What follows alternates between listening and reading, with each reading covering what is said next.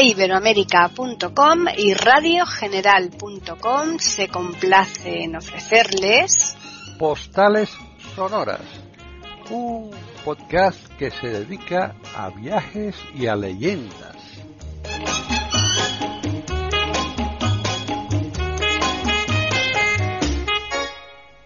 ¿Qué tal? Bienvenidos otro día más a Postales Sonoras, Cultura y Leyendas aquí en iberoamérica.com. Soy Paqui Sánchez Galvarro y por supuesto aquí está conmigo Juan Carlos Parra y nos va a continuar hablando de Budapest porque eso lo dejamos ahí aparcado la semana pasada, Mm. pero una semana pasa volando, ¿verdad Juan Carlos? Sí, hola, buenas tardes. Hola Paquita, hola a todos. Eh, sí, una semana pasa volando y además, eh, bueno, vamos a estar calentitos porque hace mucho mucho fresquete aquí en Madrid, ¿no? Ha empezado la primavera, pero parece que ha empezado el invierno, ¿no? Exacto. Una cosa estupenda. Bueno, pues eh, como estamos aquí al- a la lumbre de, de las historias y, y cercanos a la chimenea, pues vamos a empezar si quieres, ¿no? Sí, Nuestro claro, por supuesto. Bueno, ¿te acuerdas que nos hemos quedado aquí arriba, en aquí en la colina de Buda, ¿no? Arriba en la montañita. Sí. Bueno, y vamos a ir a ver una de la igle- unas iglesias más bonitas que hay en esta ciudad, que es la iglesia de Matías, está aquí, es esta que está aquí al lado, ¿no? Sí. Bueno, es de culto católico. Eh, ten en cuenta que Hungría tiene una mayoría también católica, ¿no? Eh, Es una cosa curiosa después de además de haber sido machacados por el comunismo. y Pues de- sí, es curioso y de- realmente. Y, de, y del judaísmo también durante mucho tiempo, que tuvo una población muy grande, ¿no?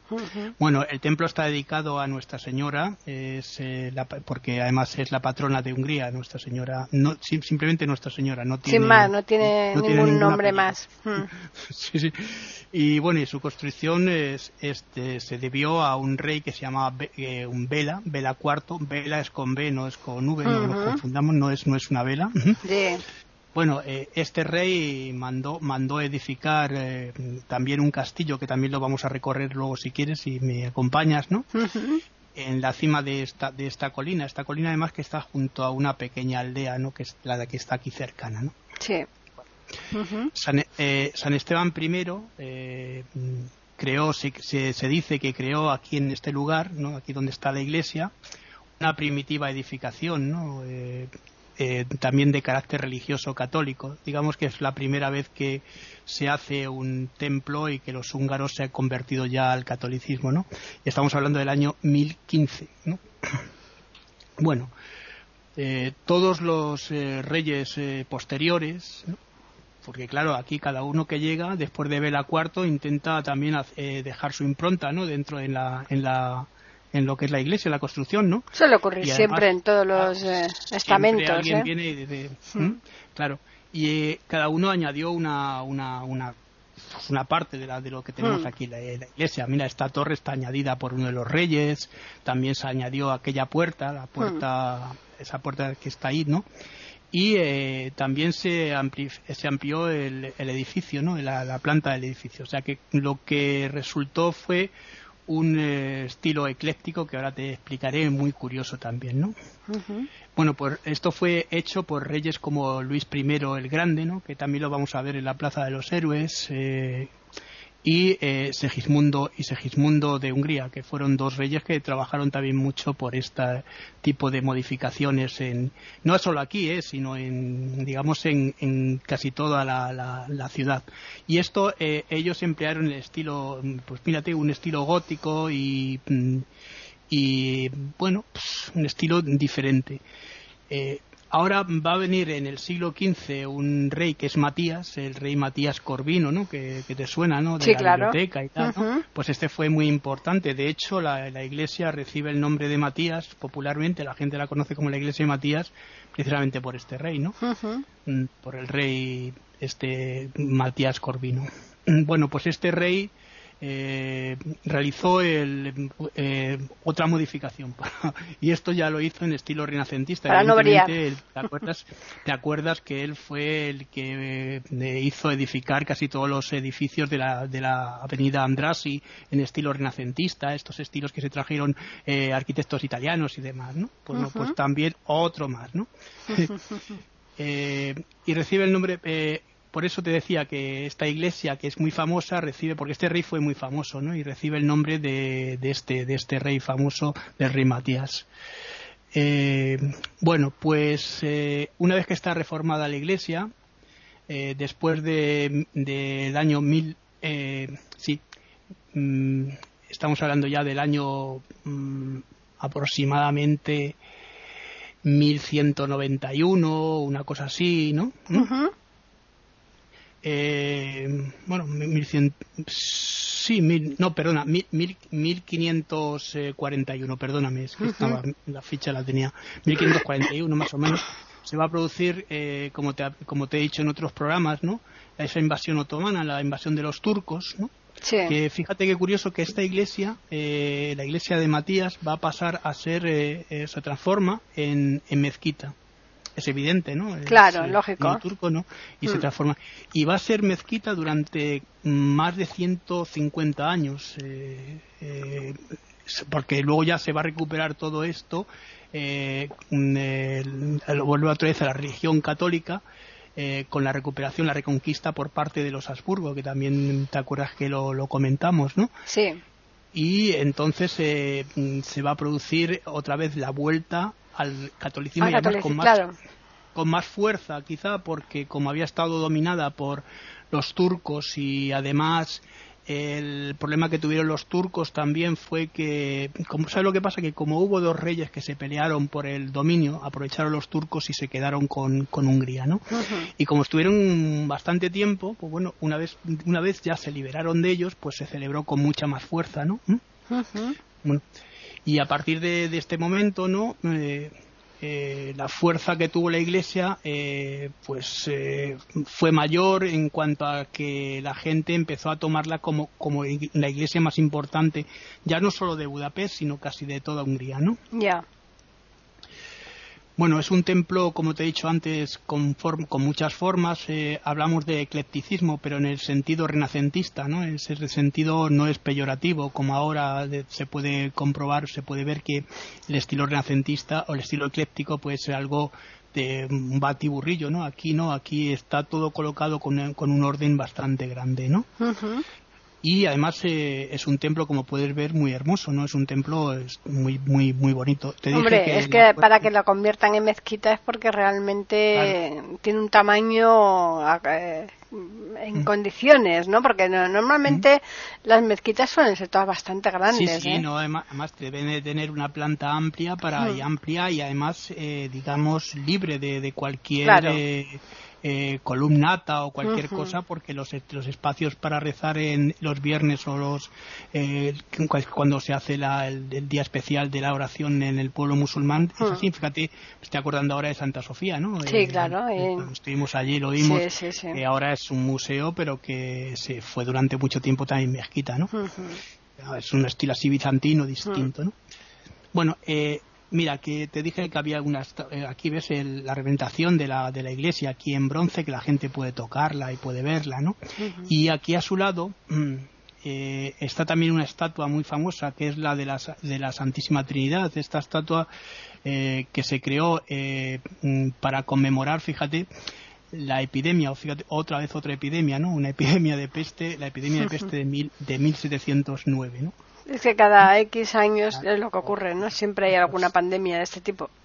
Pues, pues dice, se cuenta que la Santísima Trinidad ayudó al pueblo húngaro, ya sabes las leyendas, y por eso se hizo esta, esta famosa estatua, ¿no?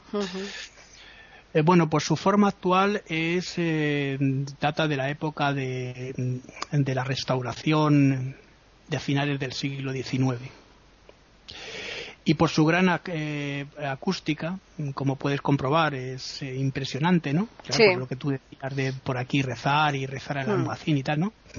Aquí también se celebran todos los eh, años, o bien encontramos gente que viene a tocar el órgano, ¿no? Son conciertos de órgano o también de música clásica. Ten en cuenta que Hungría tiene unos, eh, digamos, orquestas y, y, también tiene una serie de, de, de, personajes, de, de, músicas, de, grupos musicales muy grandes y muy importantes en la música clásica. Sí, hombre, hay muy, muy famosos. Muy, eh. Bueno, otra cosa que también destaca, fíjate, son las pinturas, las pinturas que están en los frescos de la iglesia, ¿no?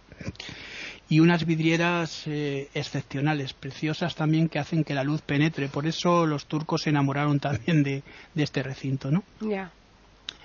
Bueno, pues en eh, ya estamos en 1867, se va a producir un acontecimiento importante dentro de esta iglesia, porque el, el, el arzobispo húngaro eh, eh, de, una localidad que fíjate que también va, a ser eh, se va, a compartir con Budapest la digamos el, la, ciudad corte no por decirlo de alguna manera no que es Stringonia no aquí pues este arzobispo que se llamaba Janos Simors va a coronar aquí en la iglesia de, aquí de, de Matías, de Nuestra Señora, al famoso Francisco Francisco José I, ¿no? El marido de Sisi Emperador. Sí, sí. Eh, bueno, y le va a coronar, pero no le va a coronar porque ya estaba coronado como emperador del Imperio Austrohúngaro, sino que le va a coronar como rey de Hungría. Por eso la importancia de Hungría en todo esto, ¿no? Claro. Eh, como reino, ¿no? Bueno, pues después de la Primera Guerra Mundial, eh, que sabes que fue un, periodo convulso, se eligió como rey eh, digamos, a otro Habsburgo, ¿no? A otro Habsburgo ya de las dinastías nuevas, que era Carlos IV, que reinó desde 1916 en, adelante hasta que ya terminó la, época de, los reyes y se pasó a la república, ¿no? Bueno, pues en la iglesia de Matías eh, fue también eh, coronado este rey, ¿no? Por eso te digo la importancia que ha tenido este recinto a lo largo de la historia.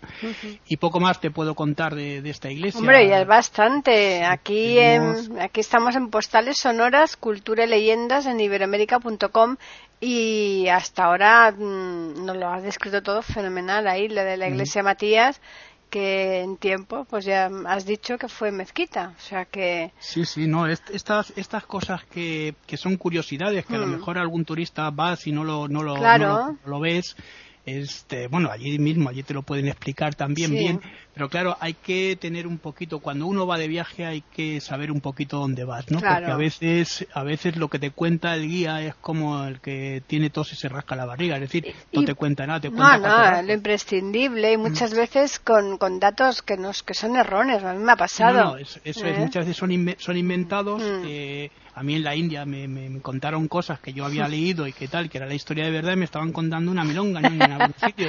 Entonces, o, en, o en cualquier otro sitio, no, no, mm, sí, sí, te, hay que tener mucho cuidado con eso. Y además eran guías oficiales. ¿eh? No, claro, por eso te digo. Bueno, pues ahora, ¿dónde nos vamos, ah, Juan Carlos? Pues, pues aquí detrás, que tenemos el castillo aquí de. Anda, o sea que vamos a andar poco, menos mal, porque yo estoy bastante cansada. Es que esta semana no hemos parado, ¿eh? No te preocupes, no te preocupes, que luego tomaremos el metro ah, para bueno.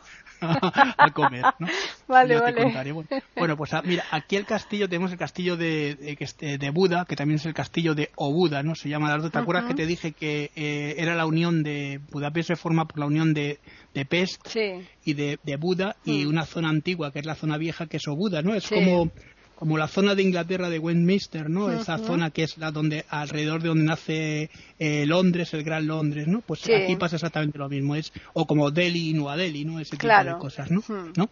Bueno, pues eh, este este castillo mm, fue completamente construido a mediados eh, por lo que nos cuentan las crónicas del siglo XVIII. Estamos hablando del año 1767 a 1700. Eh, eh, a 1791 más o menos estamos hablando de fechas así aproximadas no ya bueno, y, está en estilo, como ves, eh, tardo barroco, ¿no? Es un estilo, claro, estamos hablando de que ya en el, barroco, que es del siglo anterior, está ya llegando a su fin, ¿no? Quizá ese estilo tardo barroco se puede ver también un poco en, el, lo que va a ser el barroquismo y el neoclasicismo, las líneas neoclásicas que luego van a surgir, ¿no?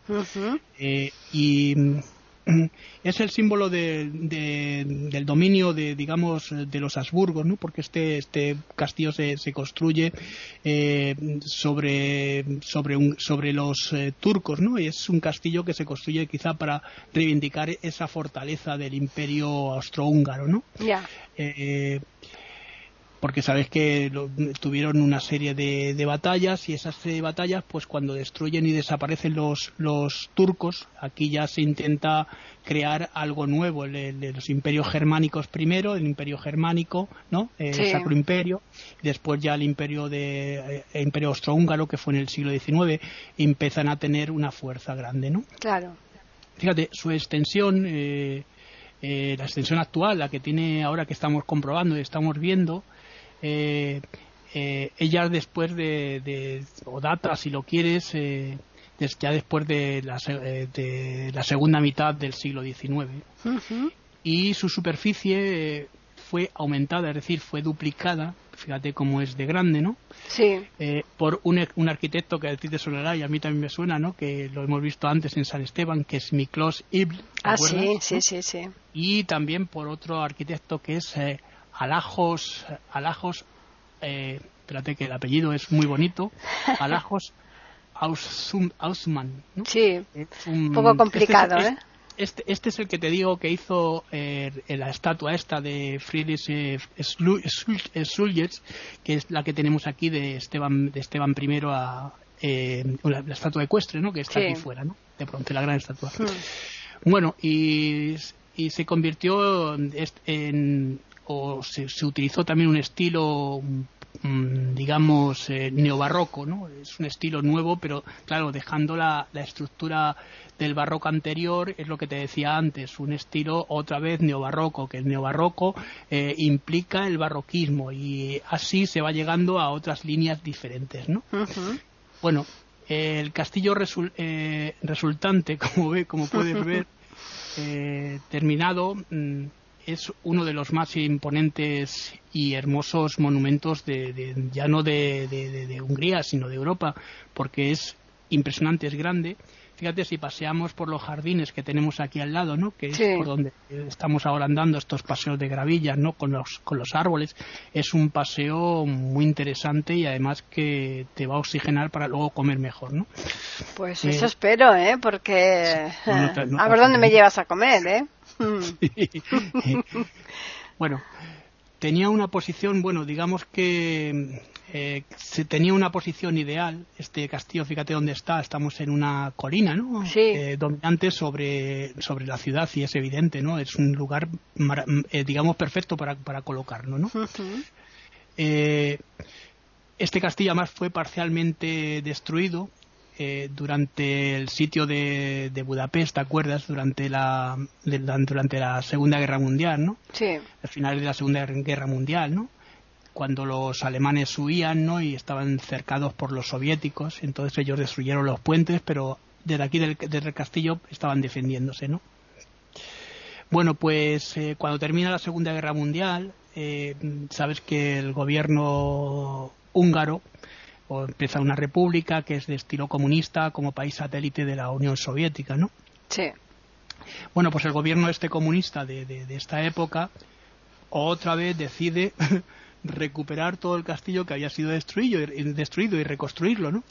Estamos hablando de, de, una cosa estupenda y maravillosa. Bueno, pues el castillo eh, eh, se, hace, fíjate, en un, en un estilo severo neoclásico, que es lo que yo te estaba diciendo antes, ¿no? Unos cambian, ponen y quitan, ¿no? Sí, y que muchas veces estos son pegotes que, que, que, que a la vista hiere porque es que no, no, pega ni con cola. Este tipo, de construcciones. Bueno, mm. lo, bueno que hicieron aquí es que, bueno, ahora te digo, no, no lo bueno, una cosa que se hizo fue eliminar eh, las, eh, las referencias a, como siempre, a los Habsburgo, ¿no? A los, a los que eran los reyes. Claro, eh, dejar, quitar todo rastro anterior. Claro, y van, mm. van, a ser reemplazadas por, por un estilo más, más neutro, más, más, más seco, ¿no? Mm. Y lo bueno que te decía aquí, que es que los, eh, o, no bueno, no sé, que los jardines reales que teníamos aquí detrás, estos jardines que tenían que estar aquí, que eran estilo versallesco y demás, ¿no? Hmm. Pues se reemplazaron por una serie de, o quisieron eh, de alguna manera recrear esas fortalezas, esos muros que se tenían en el, en el, eh, la, Edad Media, ¿no? Es la fortaleza primera, ¿no? Que hubo, ¿no? Claro, y a mí me parece que como puedes ver es un poco un poco, como tú decías, un poco pegote, ¿no? Claro, sí, sí. Bueno, eh, y estos eh, jardines eh, tienen una, una longitud bastante grande, porque bueno, se han quedado reducidos a poco más que lo que estás viendo, pero, Hmm. pero tenían esa, esa longitud que es por donde pasa la muralla, ¿no? Ya. Arriba en, en, en el interior vamos a poder encontrar, como te dije otro día, la Galería Nacional de, de- de Arte, ¿no? Y también el, el museo el museo de Historia húngaro, ¿no? Que también lo tenemos aquí, ¿no? Si lo quiere visitar la gente es muy interesante y una biblioteca también muy interesante que también se encuentra en el castillo. Claro, ¿no? eso dependerá del tiempo Mm. que, que- que Es que- estén de es que- visita, es- lógicamente. Sí, pero ¿sabes lo que pasa? Que este castillo, lo que se hizo, fíjate, las amplias salas donde vivían las estancias, ¿no? Mm. Se, como, como eran grandes, pues se han aprovechado para crear esos espacios eh, ahora, con eh, después del año 89, antes también se utilizaban, pero ahora más todavía, cuando Mm. llega la democracia, después de la perestroika, cuando Hungría se incorpora a la Unión Europea, cuando ya se tiene más o menos un eh, avance, porque Hungría ha crecido mucho, pues todo eso se va a decorar, se va a- Claro. a transformar y además el turismo, que es muy importante en esta zona, pues va a ser el motor de todo esto. ¿no? Y además importante, ¿no? Bueno, pues te diré también que el castillo forma parte del patrimonio de la humanidad eh, por parte de la UNESCO desde el año 1987. Es, es con las reformas con lo que eh, se, ha, se ha hecho y se ha construido y se ha dejado de, de hacer. Bueno, pues si ahora si quieres salimos del castillo. Sí, todo lo que es a- patrimonio de la UNESCO no se puede tocar, ¿verdad? En absoluto. No, no, no, por, por eso, por eso te digo que yo creo que se ha hecho para preservar Hmm. todas las barbaridades que anteriormente se habían hecho. Exacto. Si ves las, las líneas eclécticas que tiene la iglesia de Matías, se puede ver que Hmm. se ha hecho con gusto. Claro. Sin, embar- sin embargo, el castillo, pues se puede ver que tiene pegotes. Y Sí. además es que el problema de todo esto es que hubo una reconstrucción después de la Segunda Guerra Mundial. Claro, hubo un bombardeo, Hmm. hubo una reconstrucción, hubo otros. Llegaron unos, uno- unos tíos, con perdón, que querían marcar su política. Y su Claro. política era eh, la política comunista. No se podía tener imágenes de los reyes porque aquello era eh, burgués. Eh, pues, lo mismo que va a pasar en la Plaza de los Héroes, ¿no? Claro, Hubo claro, Un montón de historia con respecto a esto, Hmm. ¿no? Claro, a ver, no se podía tener una, una imagen de la emperatriz Teresa o no se Hmm. podía tener una, una imagen de Francisco José. Pues, eh, pues, ese tipo de cosas van a ir cambiando poco a poco. ¿Por Hmm. qué? Pues porque eh, ya después de la, de la Guerra Mundial, de la Segunda Guerra Mundial, se crea, ya la sabes, la ONU, la Exacto, UNESCO, para sí, la defensa sí. y el patrimonio de la humanidad. Afortunadamente, todo- ¿eh? claro, porque es que si no... Sí, hombre, pero también ha habido burradas que eran Mm. también de, de la humanidad, como las estatuas famosas de los budas de Bayá, Sí. y los eh, musulmanes aberrados pues la destruyeron. Mm. Quiero decirte que esto, dependiendo de, de- en dónde caigas o no caigas. Claro. Lo, lo- lo bueno que tenemos es que estamos en Europa y Europa eh, se ha creado un Estado más o menos único, que es la Unión Europea, y esto es lo que se está haciendo, es la protección de muchos lugares. Sí, Y, exacto, sobre todo, de la- de la- apartado artístico. y el apartado artístico que además eh, refrendado y además eh, digamos eh, mm, con los fondos de la Unión Europea para estos bienes, ¿no? Claro, Los fondos claro. culturales, que son los que están rehabilitando y están eh, arreglando y colocando, pues mira, aquí en España, por ejemplo, cuando se dieron los primeros fondos de cohesión estructurales de la. Unión Europea, fondos culturales, Extremadura empezó a tener una, un brillo grande, muy grande, era un sitio deprimido y empezó a tener, eh, pues eso, a reconstruirse los, los monumentos perdidos, Eso a es. rescatar otra serie de, bueno, y, Mm. y empezó a ser una región fuerte, fíjate en Mérida, ¿no? Lo que, lo que Claro, fíjate tú, ha- claro. salvado, El teatro ¿no? romano y todo, sí, sí, es verdad, sí, sí. Estamos hablando de, de- de- que, que- que es, es muy importante el, el haber entrado en la Unión Europea. Mm. Ahora que se esté haciendo más o menos bien o mal, bueno, mira, yo prefiero yo prefiero estar en la Unión Europea. Yo no sé hasta qué punto prefiero estar con el euro, ¿no?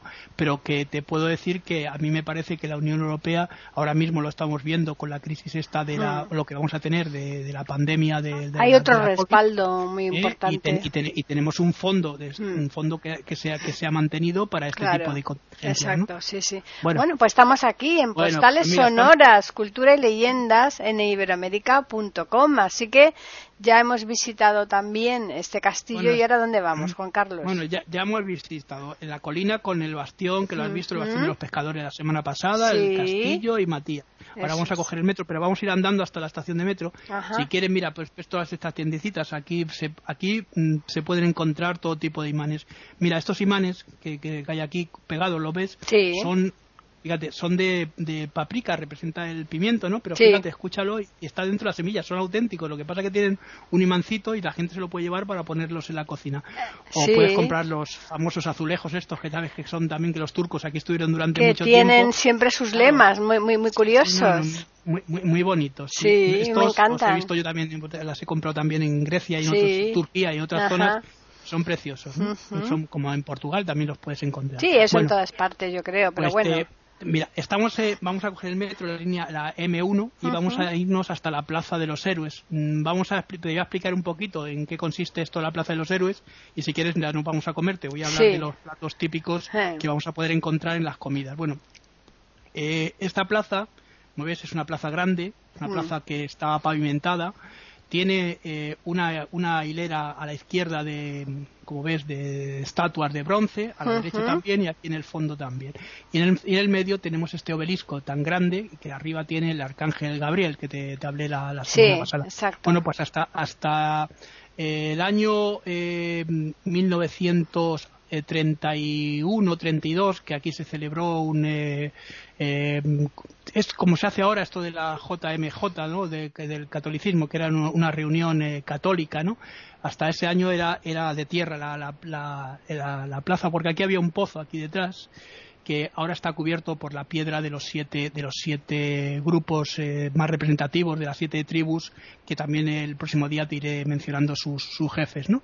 Y los, y los eh, reyes que tenemos aquí, ¿no? Ves que son estatuas monumentales y grandes en esos colores blancos y negros que van, van contrastando también, ¿no? Sí. Allí tenemos el, el, Museo de Bellas Artes y aquí también tenemos otro museo también importante. Y un poquitín más para allá, pues está el mercado central, que si quieres vamos, te explico el mercado central eh, la semana que viene y venimos otra vez a la plaza y nos vamos a recorrer. Y nos vamos a comer. Sí que yo tengo un poco de hambre. ¿Nos cuentas algo que tenemos para comer hoy? Bueno, pues te, voy a decir las comidas. Las comidas típicas de aquí vamos a poder encontrar, fíjate, vamos a poder encontrar el goulash, que yo creo que ya lo has comido alguna vez, ¿no? Es una sopa, una, fíjate, es una sopa densa eh, y que tiene trocitos de, ternera, esos trocitos también, que te, mm. te acuerdas que te lo expliqué. Sí y también con verduras, claro. Eh, va, sobre todo esto, cuidado porque el que tenga problemas eh, de, de, hemorroides o cosas de estas, tiene mucho picante.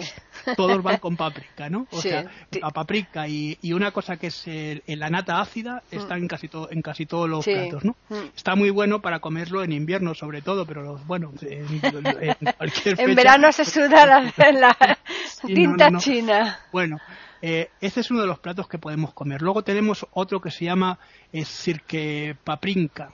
Este, este plato, eh, simplemente no nos asustemos, no es un insulto, es un plato, es un plato hecho con pollo, pollo guisado con nata ácida, lo que os decía, con, con, evidentemente con paprika. Hombre, claro y con verduras, con verduras. Estas verduras que se suelen poner son cebolla, se puede poner también y de hecho mm, ponen tomates. Sí, toda cortadita en pequeñita, en juliana. y, pequeñitos. Y eh, otra serie de verduras que también se van a encontrar. Uy, ya, ya, me está picando. se sirve con arroz y con hmm. patatas este, hmm, este hmm. plato. Ves que es un plato muy interesante también, ¿no? Bueno, vamos a ir a, si quieres, antes de que comamos, eh, antes de pasar a las comidas, pues hay una cosa que se llama lagos Ajá. que es bueno en todos los países lo tenemos es un pan frito que es bueno en todos los países hay un, un tentempié sabes es lo que se, un aperitivito no antes de ir a comer no y este se come eh, en caliente ves que está hmm. calentito y se suele poner encima una serie de, pues eso de, cosas queso rallado o nata ácida hmm. o mantequilla o incluso el jamón de York, lo que tú quieras. Pero que bueno, para abrir el, apetito está bien, ¿no? sí, sí, no está mal. ¿Te ha gustado, ¿no? ¿Te ha gustado, ¿no? Me ha gustado, me ha gustado, sí, sí, sí. Pues, He hecho eh, falta el pan nuestro de aquí de Madrid, ¿eh? Pan nuestro de cada día. El pan nuestro de cada día. Aquí no te, lo, no te lo vas a encontrar porque son. Por eso lo he hecho en falta, Juan Carlos. No sé.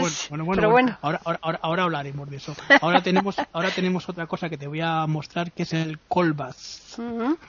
Los nombres son un poquito raros, pero ahora te digo, las colbas simplemente son salchichas, eh, uh, las salchichas famosas húngaras, que sabes que en esta zona de Centro Europa pues están en todos los países. En todos sitios. Bueno, pues aquí suelen ser hervidas, ahumadas y secas. Se venden como souvenir, la gente puede ver que aquí en el mercado los están vendiendo, para la gente se lleva las ristras a, Mm. Madrid.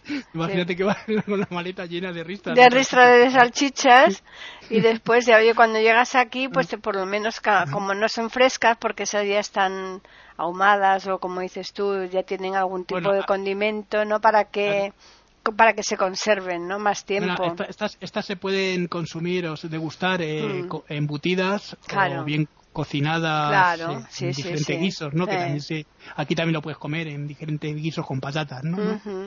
Bueno, pues seguimos con nuestras degustaciones de, de comidas. De momento te, te está gustando. Me está entrando un hambre que mucho me, me estás enseñando muchas cosas aquí en estas postales sonoras, cultura y leyendas, aquí en iberoamérica.com y a nuestros oyentes que nos están escuchando, seguro, Juan Carlos, que le estás poniendo, vamos, en un aprieto, ¿eh? Porque es que dirán, aquí mucho hablar de comida, pero no vemos la comida por ningún lado. Claro, lo que tengo que decirte también es que es importante cuando lleguemos a un país también ver la comida que tenemos, porque a Claro. veces eh, nos ponen lo que sea y bueno, qué bueno y tal. Pues hombre, vamos a, vamos a intentar. Bueno, ahora, ahora vamos a, ahora vamos a, vamos a degustar una cosa que se llama eh, tiltot, ¿Ah? eh, ¿vale? ¿Eso qué es? Estas, eh, pues fíjate, eh, yo lo he comido en Rumanía con el nombre de sarmala. ¿m? Tampoco sé, no, son- no, no lo he oído nunca.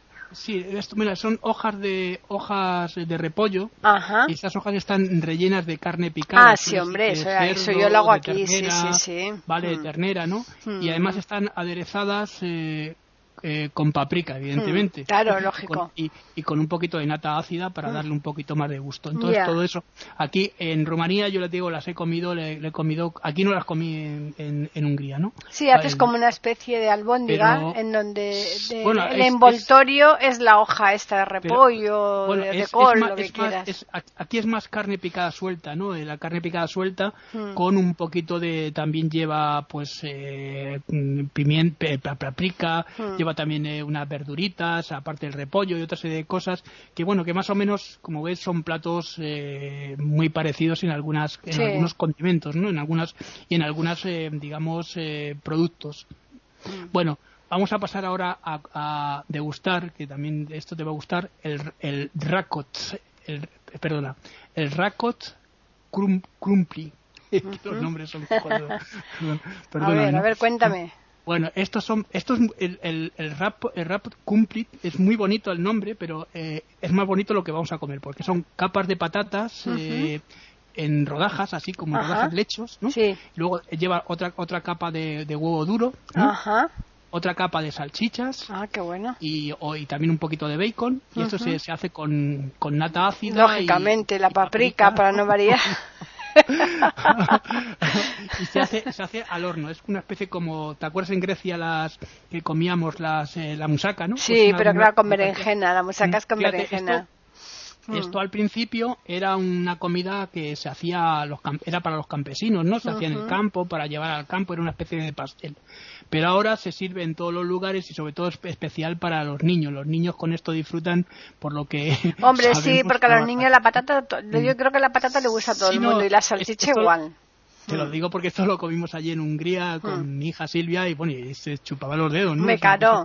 Sí, muy sí, rica, sí, ¿no? sí. Recomiendo. Por cierto, la palabra goulash que estábamos hablando al principio proviene de una palabra húngara que es goulash, que es que es, es eh, cowboy, son los eh, la gente que se dedica a, bueno, los vaqueros, ¿no? Que se dedican a las vacas a llevar los, las bolladas de aquí para allá, ¿no? Ya.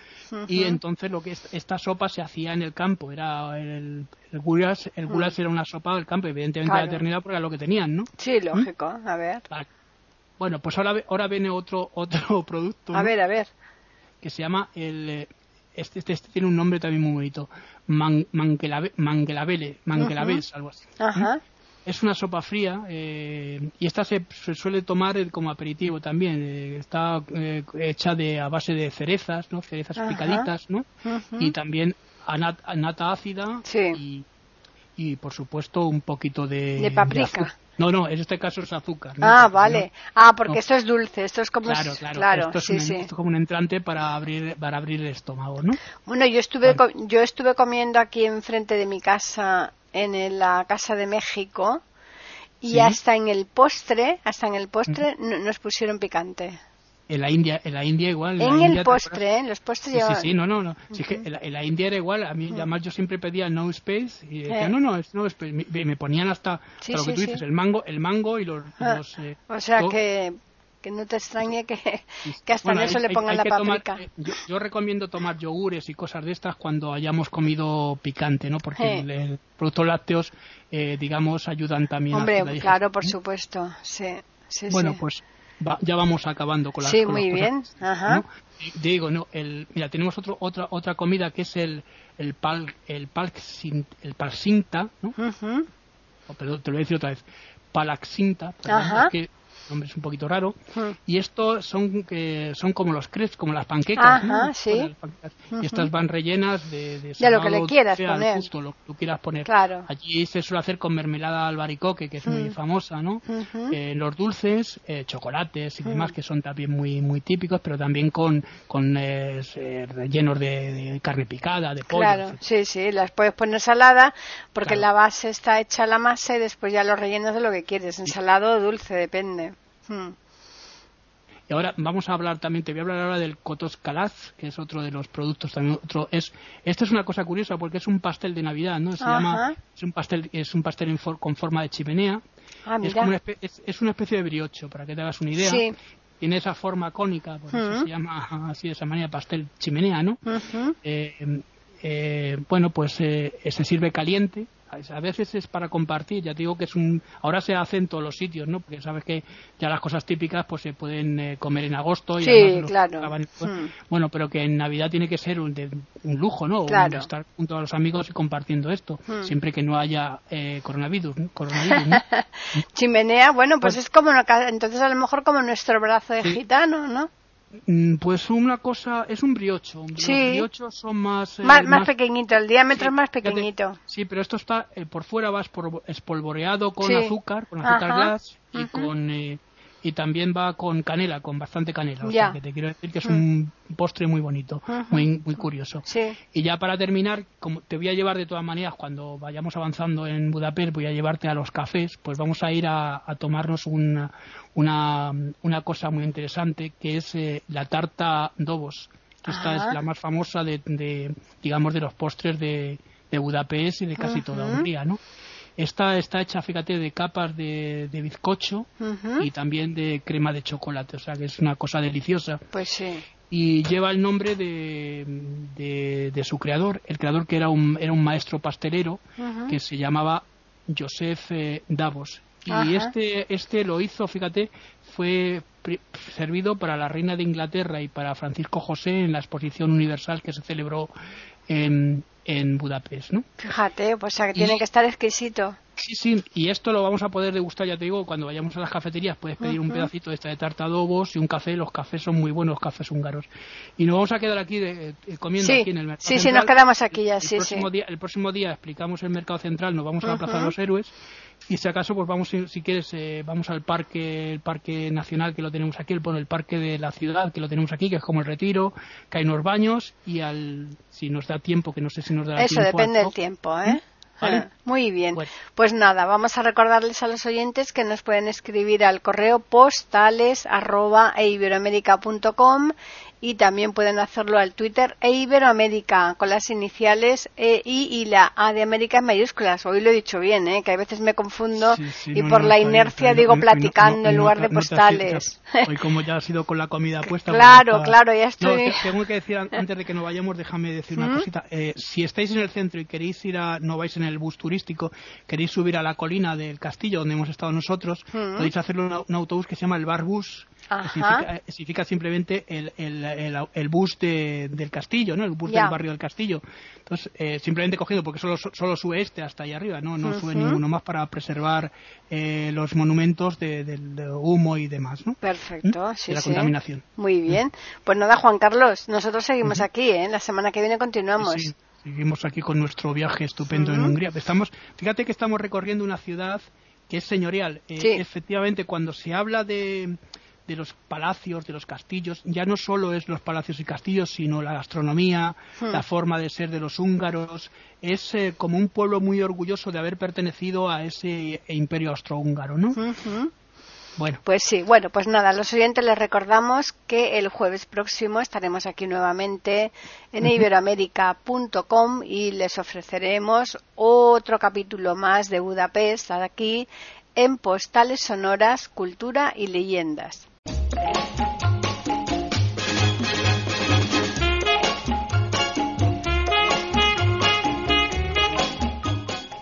Acaban de escuchar un nuevo episodio de Postales Sonoras, ese podcast que cada semana emitimos con mucho gusto en iberoamerica.com y radiogeneral.com.